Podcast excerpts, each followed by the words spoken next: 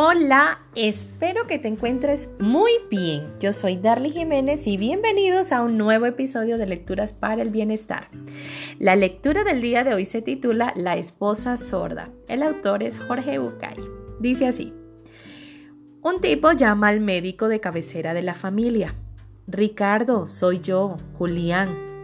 Ah, ¿qué dices, Julián? Mira, te llamo preocupado por María.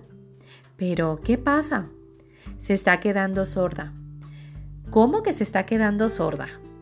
Y sí, viejo, necesito que la vengas a ver. Bueno, la sordera en general no es una cosa repentina ni aguda, así que el lunes tráemela al consultorio y la reviso. Pero, ¿te parece esperar hasta el lunes? A ver, ¿cómo te diste cuenta de que no oye?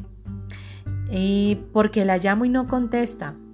Mira, puede ser una tontería como un tapón en la oreja. A ver, hagamos una cosa.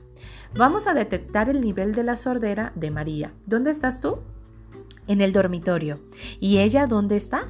En la cocina. Bueno, llámala desde ahí. María.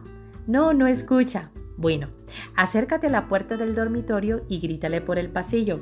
María. No, viejo, no hay caso. Espera, no te desesperes. Toma el teléfono inalámbrico y acércate por el pasillo llamándola para ver cuándo te escucha. María, María, María. No hay caso, Doc. Estoy parado en la puerta de la cocina y la veo. Está de espalda lavando los platos, pero no me escucha. María. No hay caso. Acércate más. El tipo entra en la cocina, se acerca a María, le pone una mano en el hombro y le grita en la oreja. María.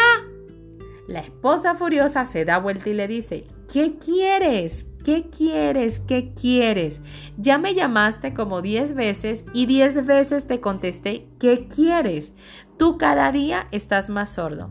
No sé por qué no consultas al médico de una vez. ¿Y cuántas veces creemos que el otro no nos escucha? ¿O realmente soy yo quien tiene el problema de la sordera? Recuerda, escribe tus aprendizajes y lo más importante, colócalos en práctica. Un abrazo, hasta una próxima.